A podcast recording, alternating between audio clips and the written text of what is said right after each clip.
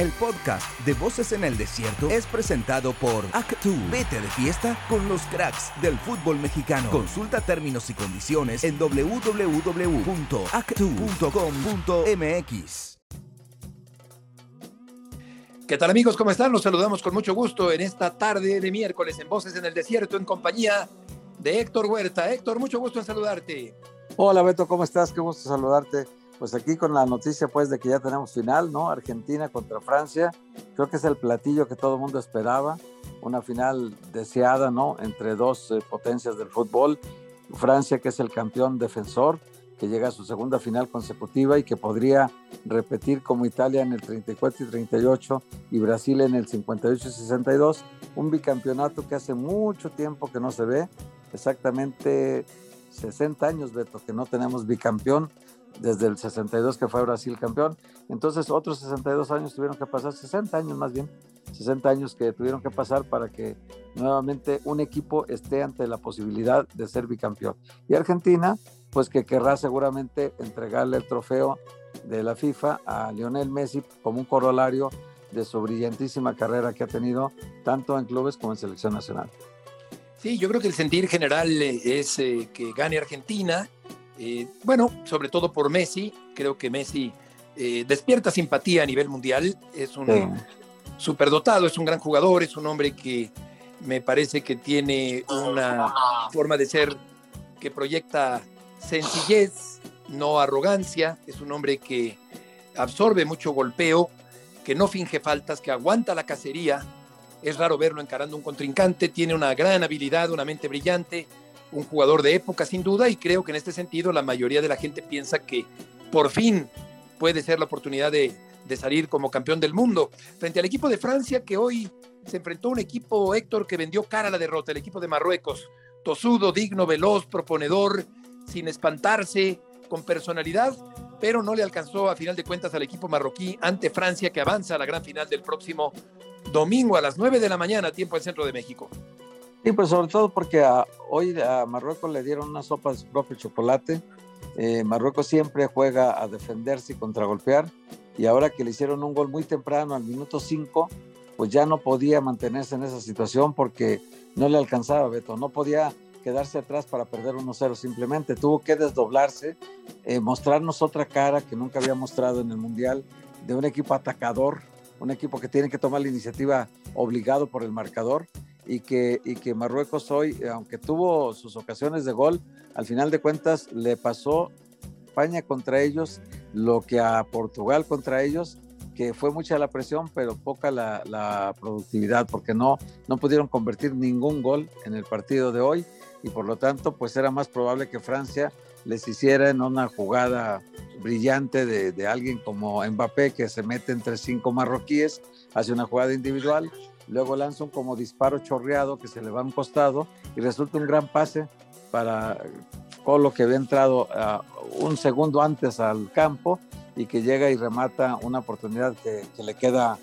totalmente como un regalito ahí en el área y simplemente llega para empujar la pelota al arco.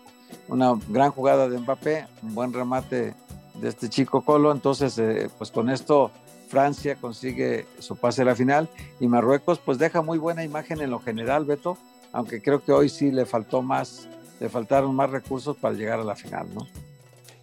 Es, es correcto, yo creo que, que a, Marruecos pues, no le alcanza con el fútbol del día de hoy. Eh, Francia termina por, por ganar, creo yo que merecidamente. Es mejor equipo, pero me gustó mucho y me deja una sensación muy buena. El equipo de Marruecos, el primer, el primer africano que llega a una semifinal de campeonato eh, del mundo. El arbitraje era algo muy interesante de ver el día de hoy porque se trataba de un mexicano, de César Arturo Ramos Palazuelos, que tiene una forma de arbitrar muy particular, al igual que sus compañeros en México, tijereteando mucho el juego, sacando muchas tarjetas, dejándose intimidar, tardando siglos en el bar, y evidentemente en el gran escaparate del Mundial, la forma de arbitrar, la directriz es distinta.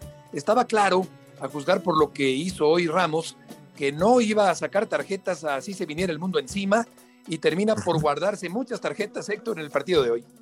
Sí, solamente una, el minuto 27 a Bofal, a un marroquí le saca una tarjeta amarilla y fue todo lo que hizo en el partido, porque Hubo otras faltas que realmente, dos pisotones que le dieron a Mbappé, ambas merecían la tarjeta amarilla y bueno, no, ni siquiera señaló faltas, ¿no? Una de ellas me parece en el área que, que a mí me pareció penal. Felipe no, no, no, este, no le puso mucho énfasis a esa jugada, pero sí me parece. Y otra, un empujón en una jugada de táctica fija eh, a favor de Marruecos dentro del área que también pudo haber sido señalada como penal. En fin, a mí me parece también una actuación discreta del árbitro mexicano. Eh, había tenido muy buena contra Portugal-Suiza, pero ahora le tocó la, actuación regular y bueno, pues eh, se despide de este mundial porque ya Felipe nos decía hace un rato que, difícilmente alguien que pita una semifinal lo ponen en la final. Entonces yo creo que fue, fue su despedida, pero bueno, en lo general no le fue mal, Beto en cuatro partidos no le fue mal, en lo general, pero obviamente eh, con sus claroscuros, ¿no? Exacto, ya que mencionaste a Felipe, vamos a escuchar al árbitro justo, a Felipe Ramos Rizo, nuestro compañero de ESPN. Esto es lo que nos dijo el día de hoy en la emisión multimedia de ESPN Radio Fórmula. No me gustó mucho el arbitraje, eh, tiene problemas en la calificación de faltas, hay muchas faltas que deja de sancionar, inclusive unas son de tarjeta eh, amarilla, sí, claramente. no, no, no las, no las sancionó, muy claras, muy claras. Oye, no hay un penal sobre Mbappé, Felipe, que Amrabat le comete. Fíjate que para mí hay un penal que comete, que comete Francia en el minuto 47, donde no solamente sujetan, sino cargan por la espalda a un jugador de, de Marruecos. En una falta, en, en, una táctica fija, claro que sí. Exacto, exacto.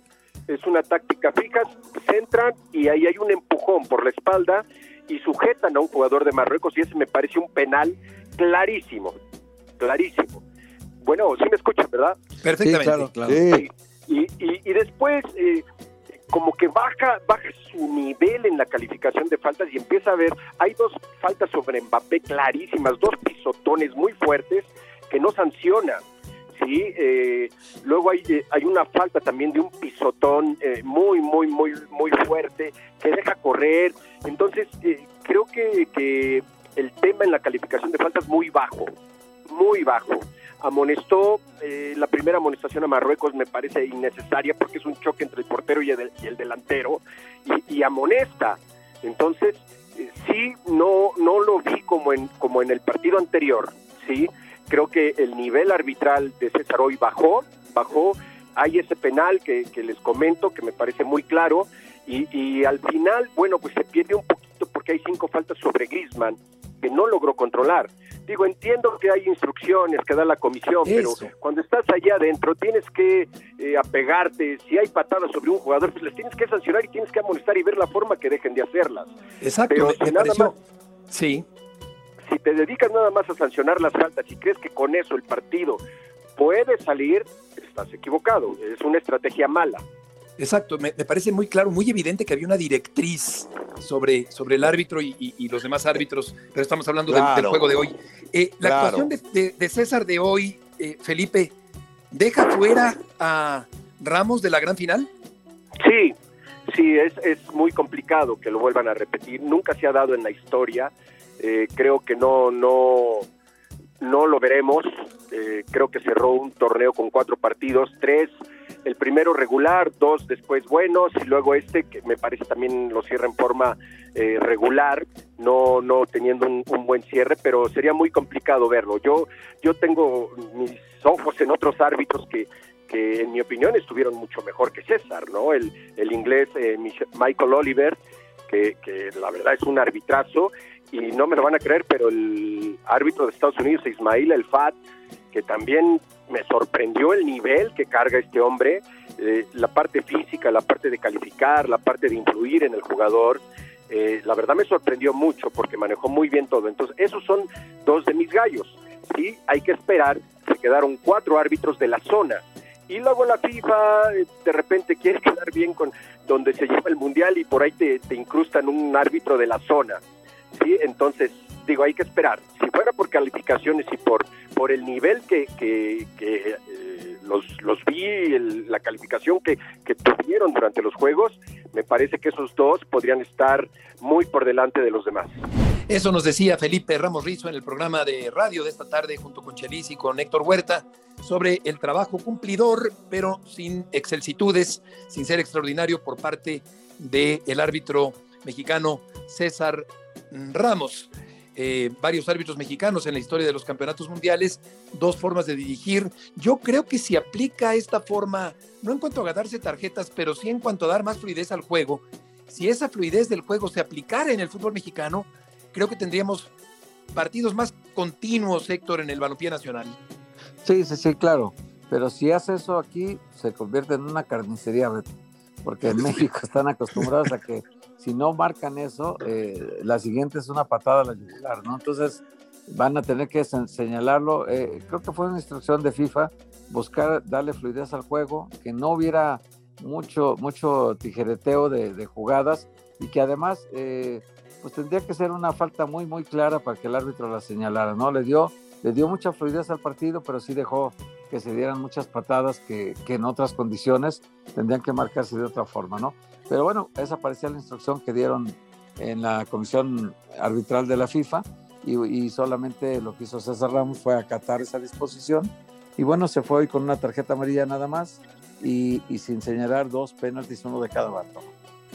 Exacto, eso, eso creo que también destaca en el arbitraje del día de hoy. Hay una evidente directriz, una instrucción, una forma de pitar que aconseja a la FIFA tengan los silbantes en un campeonato mundial eh, aunque creo que esto les resta individualidad y personalidad y, entidad autónoma, en cierta forma, a los árbitros que tienen que encorsetarse un poco a la forma en que la FIFA les pide que piten y dirijan los partidos en el Campeonato Mundial. De cualquier manera, sigue el aprendizaje para este buen árbitro, sin duda uno de los tres o cuatro mejores o dos o tres mejores árbitros que tenemos actualmente en el balompié mexicano. Francia derrota al equipo de Marruecos, que ha sido el caballo negro, que ha causado sensación a nivel mundial, pero vamos a platicar después de esta pausa.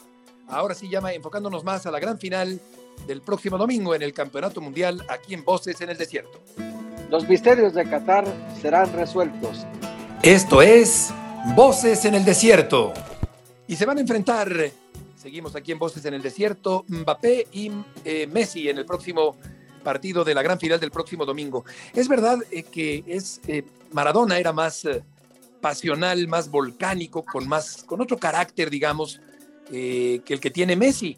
Pero yo creo que Messi también tiene virtudes extraordinarias, tiene una enorme habilidad. Me llama la atención ver cómo de pronto deambula en el centro del campo, pero apenas el balón está cerca, Héctor, de su radio de acción, se espabila, recibe y crea. Un creativo del juego, una mente brillante, un hombre que no necesita correr demasiado para ser el jugador más importante del partido o el mejor de esta época.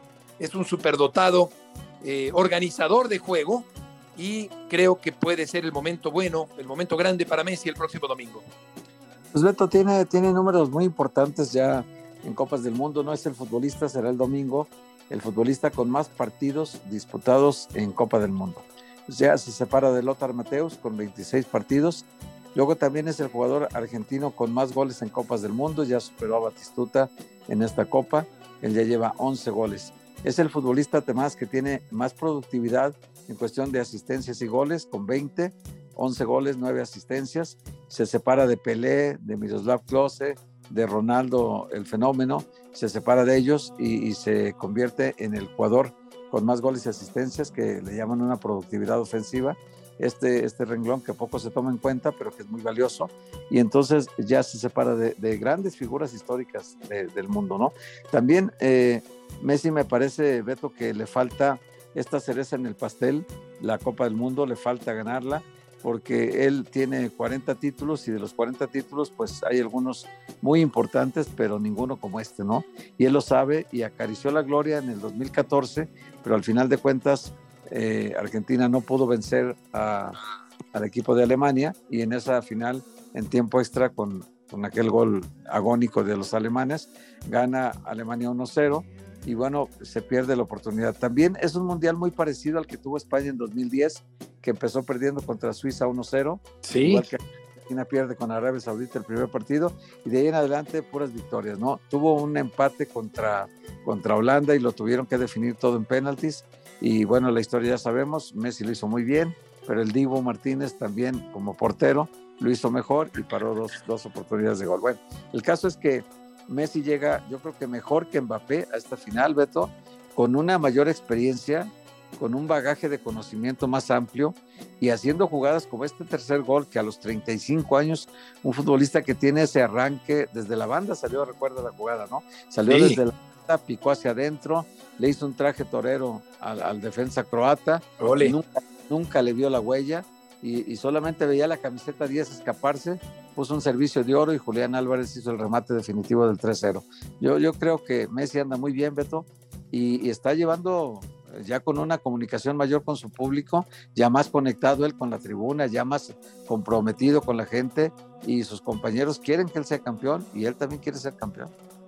Es cierto, qué, qué jugada esa, qué forma de arrastrar la marca desde la media cancha, pica, frena, finta, cambia de ritmo, acaba por destrozar la marca en ese gol del que es autor intelectual y finalmente Álvarez mete el gol del equipo de Argentina. Es impresionante esa acción, sobre todo como dice Héctor, a la edad que, que tiene Lionel Messi. Es un hombre que, que hace que su oficio se vea sencillo, toca fácil, tiene una clara visión de campo, hace goles de todas marcas, resuelve partidos. Yo diría que ya le toca ganar el campeonato mundial, pero claro, eh, eh, eh, con esto no va a estar de acuerdo Francia, tendrá que estará en desacuerdo el equipo francés y también Mbappé está en la antesala de ser otra vez campeón del mundo. Y esto puede ser el duelazo de la doble el próximo fin de semana en el Campeonato Mundial de Qatar, que está a punto de terminar con una gran final que me parece muy digna y muy pareja entre Francia y Argentina. Faltan dos partidos ya nada más, Beto. El del tercer lugar, el sábado a las, 9 de la mañana y el domingo a las 9 de la mañana, tiempo de México. Hay que levantarnos temprano para ver el de, bueno, ya, ya aquí en Guadalajara uno se levanta temprano. Hay que ver el partido de, ya nos desvelamos menos aquí. Y hay que ver el ah, partido. Bueno, eso está muy bien. hombre, Argentina contra Francia es un verdadero platillo de lujo para cerrar una Copa del Mundo que ha tenido, me parece que un gran entusiasmo en la tribuna. Ha habido entradas muy buenas. El de Argentina-Croacia, 88.966 aficionados. O sea, casi 90.000 aficionados en el partido de Argentina. Hombre y hoy casi 70 mil, Francia contra Marruecos 68 mil 294 aficionados. Mira que no son estadios muy grandes, solamente el, el Al Bayt y el estadio Lusaid son los dos más grandes de, Qatar. Los demás son estadios de 40, 45 mil aficionados.